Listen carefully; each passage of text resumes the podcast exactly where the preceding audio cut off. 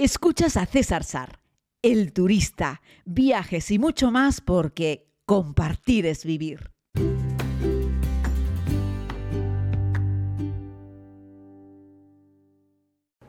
Saludos a todos y a todas, querida comunidad. Les hablo desde Tailandia. Continúo aquí en la zona de Chiang Mai. De hecho, por cierto, estoy a punto de coger un vuelo doméstico por si escuchan un poco de ruido de fondo.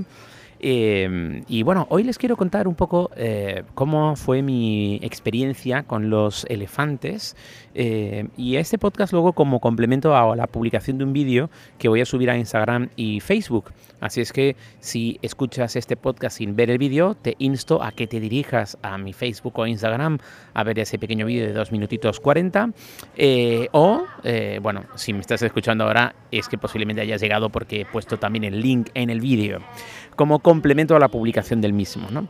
Bueno, quería explicarles un poco cuál fue el criterio que eh, seguí para elegir poder hacer una visita a un santuario de elefantes aquí en Tailandia. ¿no? Y por qué estos elefantes son hoy en día elefantes domésticos, y así te lo, te lo eh, explica la organización que te permite hacer la visita.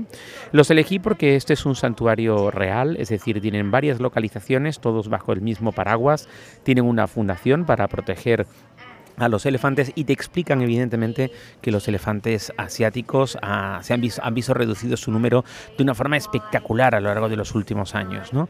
¿Por qué? Bueno, por varios motivos. Por un lado tenemos la caza furtiva, eh, el marfil de los elefantes es muy valioso, no solo el marfil, sino también otros elementos, el resto de sus huesos, sus pelos, parte de su piel, en fin, las pezuñas. En definitiva, que de un elefante muerto, lamentablemente, se puede sacar mucho dinero, así es que la caza furtiva también en los elefantes asiáticos ha hecho estragos a lo largo de los últimos años. ¿no? Eh, ¿Qué ocurre? El crecimiento poblacional, también en Tailandia, a lo largo de las últimas décadas, ha hecho que los espacios naturales donde los elefantes se encontraban eh, hayan mermado y se han visto desplazados. Ya no quedan prácticamente reductos donde un elefante pueda vivir en absoluta libertad. Y eso provocó que durante algunas décadas los animales muriesen de inanición, no podían conseguir alimento suficiente.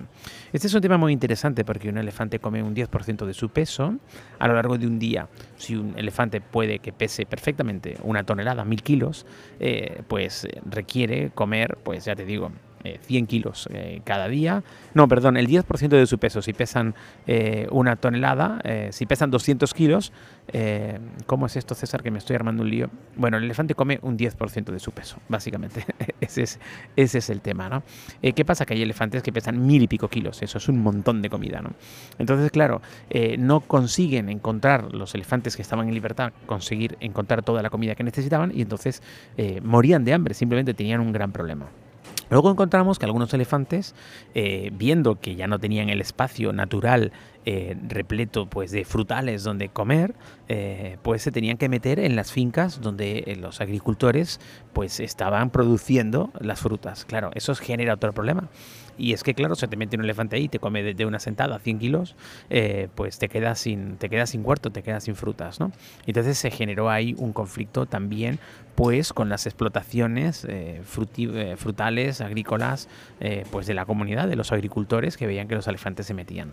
Durante muchos años los elefantes se mantuvieron, es decir, el hombre los utilizaba como animales de carga, como animales de monta, eh, como animales para transportar cosas, ¿no? me refiero para desplazar de un lugar a otro cosas. El típico ejemplo era mover madera de un sitio a otro, por ejemplo, con la trompa podían coger los, los con la trompa cogían los troncos y los podían desplazar de un sitio a otro.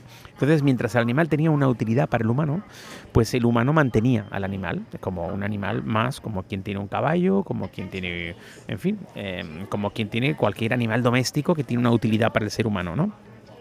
Eso no quiere decir que el animal necesariamente estuviese maltratado, porque hay gente que tiene caballos y los tiene muy bien cuidados, tienes un burro, tienes muy bien cuidado. una cosa no es incompatible con la otra, ¿vale? Pero es cierto que el animal dejó de tener estos usos porque se, se sustituyó por maquinaria. Es decir, para transportar cosas era mejor tener una pickup, para cargar cosas o para mover cosas era mejor tener una grúa o tener una pala, en fin.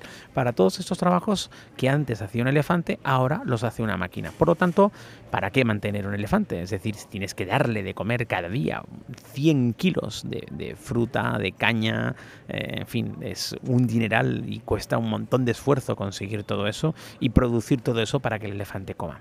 ¿Qué pasa? Pues que entre que los cazadores aprovechaban los elefantes que estaban por ahí eh, y que la gente de, los dejó a sus anchas precisamente porque no podía mantenerlos, el número de elefantes se había reducido. Entonces, bueno, se fueron creando una serie de, santuarios, ojo, no todos lo son, hay que mirar bien la letra pequeña, hay que buscar bien la información.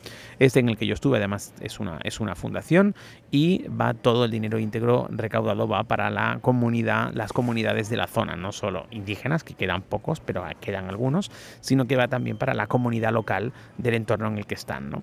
Entonces tienen muchos elefantes, los tienen divididos en varios santuarios y permiten que los turistas pues vayan a verlo. ¿Esto por qué se hace? Bueno, pues porque pagas una entrada, al pagar una entrada, estás colaborando en el mantenimiento, en el soporte eh, pues de estos animales, que evidentemente requieren un cuidado, veterinarios, comida, todo tipo de atenciones, etcétera. ¿no? ¿Cómo es la visita en sí?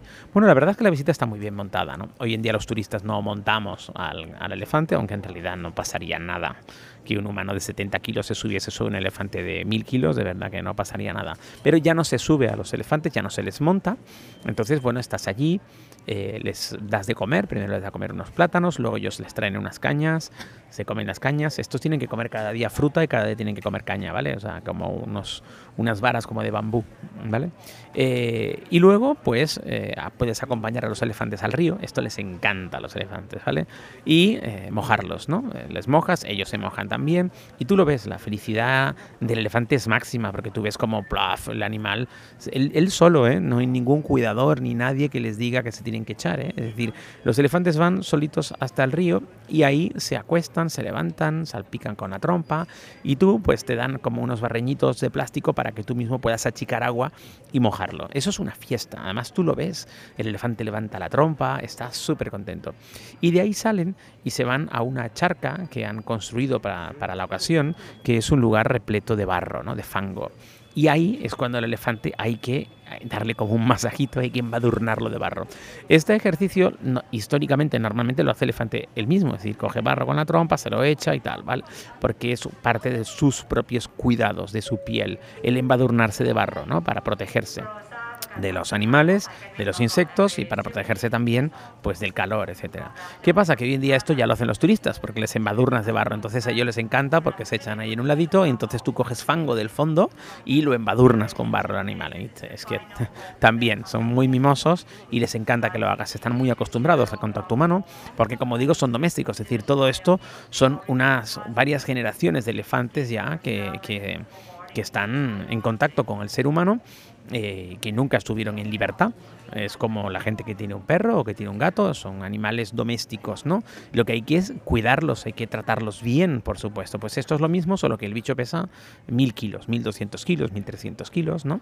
Y bueno, pues tuve la oportunidad, había una, una cría, un, un, elefantito pequeño que tenía ya dos años.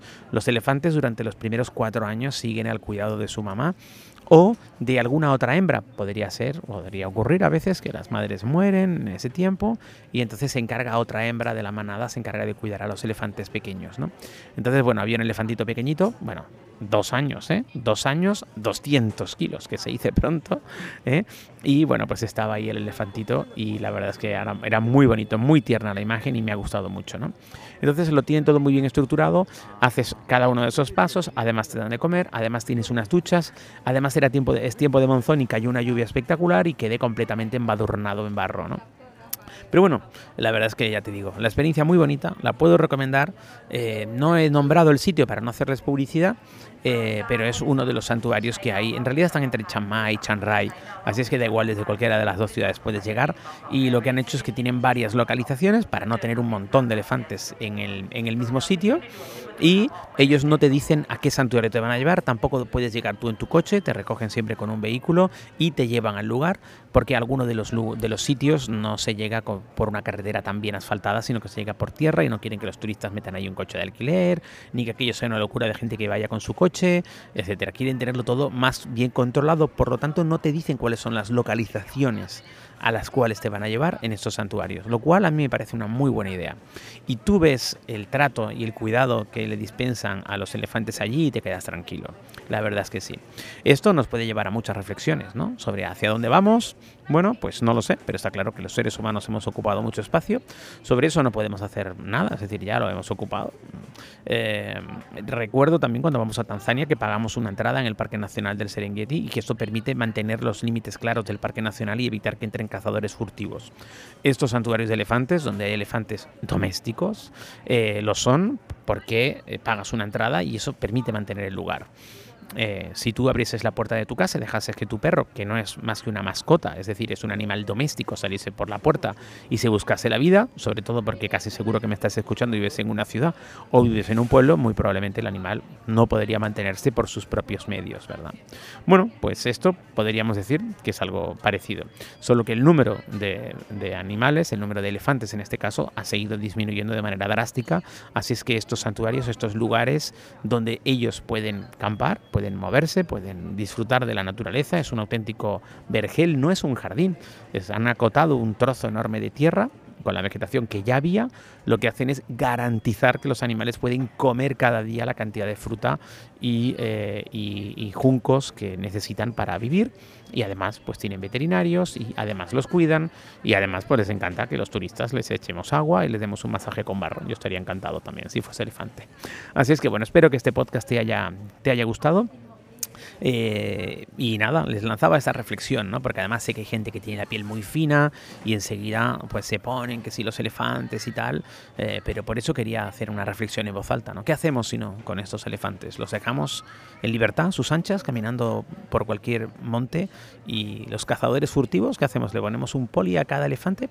Y si ese elefante que ancha camina a sus anchas por cualquier monte de Tailandia ya no encuentra la comida suficiente que necesita para subsistir, los dejamos morir como ocurría anteriormente. Es un tema, es un tema duro este, ¿no? Pero bueno, ahí estamos. Un abrazo muy grande, querida comunidad. Mañana volvemos con más.